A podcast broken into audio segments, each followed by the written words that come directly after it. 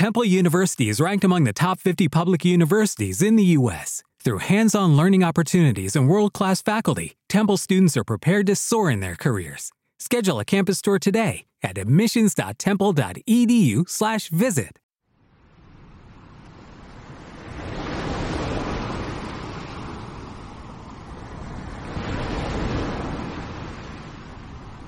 Parecía un día cualquiera en el mar. A primeras horas del 7 de diciembre de 1941, un carguero fletado por el ejército estadounidense, el SS Cynthia Olson, de unos 250 pies de eslora, al mando, en el caso de un capitán civil, Bethel Carcel, surcaba las aguas del Pacífico a unas 1200 millas al noroeste de Diamond Head, en Oahu, Hawái, y a más de mil millas al oeste del puerto de Tacoma, Washington, del que había zarpado el 1 de diciembre. A bordo de este buque que iba desarmado el Cynthia Olson, anteriormente Coquina, y rebautizado en honor a la hija del propietario, la compañía Oliver J. Olson, de la ciudad de San Francisco, California, había varias toneladas de suministro destinados al ejército norteamericano que estaba situado en Hawái. 33 tripulantes de la marina mercante y dos soldados acompañaban el cargamento. Sin que la tripulación del Cynthia Olson lo supiera, el submarino japonés I-26, bajo el mando del comandante Minoru Yokota, estaba navegando junto a este lento y gordo objetivo, esperando el momento de atacar. Y es que el I-26 estaba a punto de dar el primer golpe de la Segunda Guerra Mundial contra los Estados Unidos.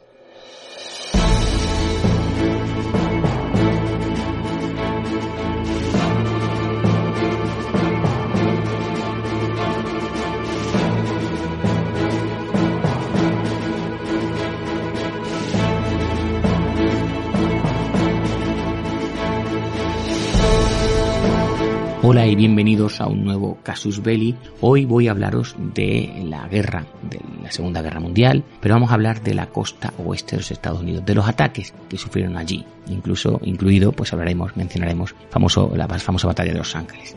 Y es que vamos a ver cómo el pánico se va a apoderar de toda la costa oeste a la posibilidad de que submarinos japoneses lleven a cabo ataques que se llevaron a cabo, pero que fueron al final. No voy a contarlo, voy a callarme, mis famosos eh, finales contados.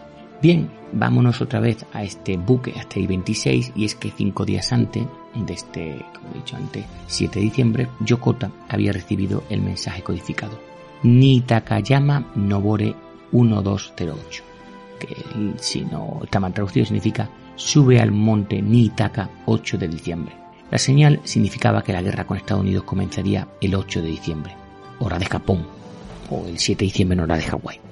Entre los nueve submarinos japoneses asignados para patrullar las aguas entre Hawái y la costa oeste de Estados Unidos, pues el I-26 llevaba un mes en el mar. Su servicio naval inicial lo llevó a las Islas Salutianas de Alaska y luego se le ordenó ir al sur en busca de barcos estadounidenses. Al amanecer del 7 de diciembre de 1941, Yokota y sus 90 submarinistas se dirigieron a sus puestos de combates y emergieron, salieron a la superficie. Un disparo de advertencia del cañón de cubierta del I-26 atravesó la proa del Cynthia Olson. Mientras el capitán Carlson intentaba algunas maniobras evasivas, el operador de radio del Olson envió una llamada auxilio porque el barco no tenía nada con qué defenderse. Ahora los proyectiles de 5,5 pulgadas del cañón de cubierta del submarino empezaron a centrar y a encontrar su objetivo, y fragmentos de acero que empezaron a volar por todos lados hicieron que la tripulación pues no se lo pensara más y corriera hacia los botes salvavidas. Los artilleros del I-26 mantuvieron esta batalla unilateral, porque como digo no tenían nada con que defenderse los del Roburque, hasta que gastaron 18 proyectilos y el carguero gravemente dañado pues pareció hundirse en el agua. Sin embargo, se negaba a hundirse, así que Yokota se sumergió y le disparó un torpedo, pero este falló. Al salir a superficie, Yokota ordenó al cañón de cubierta que volviera a disparar y después de otros 30 disparos, pues el Cynthia Olson decidió que ya era momento de hundirse.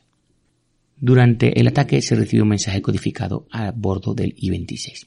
Tora, Tora, Tora, indicando que el ataque sorpresa a Pearl Harbor había comenzado y que todo parecía ir bien para la Armada Imperial japonesa. Cuando el Cynthia Olson se deslizó bajo las aguas, el I-26 dio la vuelta y se alejó dejando a los hombres en el barco de transporte en, los botes salvavidas a su suerte. con tan mala suerte que ninguno de estos hombres sobrevivió. Así daba comienzo la guerra submarina del Japón contra los Estados Unidos. A decir verdad, la Armada Imperial japonesa se había estado preparando para la guerra submarina mucho antes, evidentemente, que para Japón. Con el tiempo habían perfeccionado un diseño para hacer precisamente esto, la guerra submarina. Se convirtió en su arma en lo que se conoció como submarinos de la clase B1.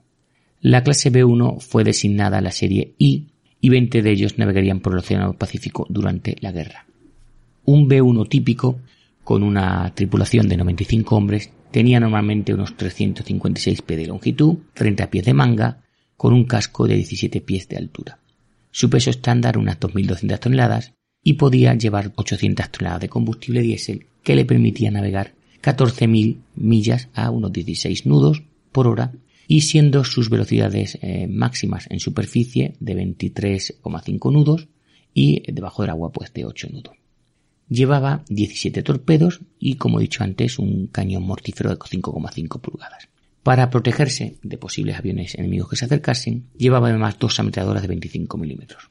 Y su profundidad máxima segura a la que podía descender sin que pusiese en peligro la estructura del mismo era de 330 pies. Lo que hacía único a los B-1 era que cada submarino además albergaba un avión explorador, un Yokosuka E-14YI. Para decirlo más claro, eh, lo vamos a llamar por el código aliado que era Glenn, que iban dentro de un hangar hermético situado en la cubierta delante de la torre de mando. Un carril de lanzamiento de doble vía catapultaba el avión para hacerlo despegar.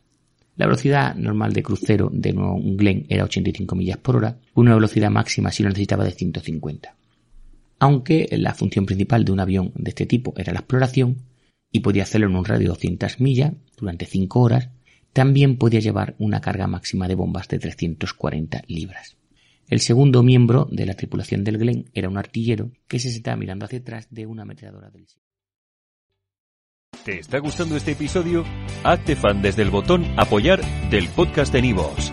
Elige tu aportación y podrás escuchar este y el resto de sus episodios extra. Además, ayudarás a su productor a seguir creando contenido con la misma pasión y dedicación.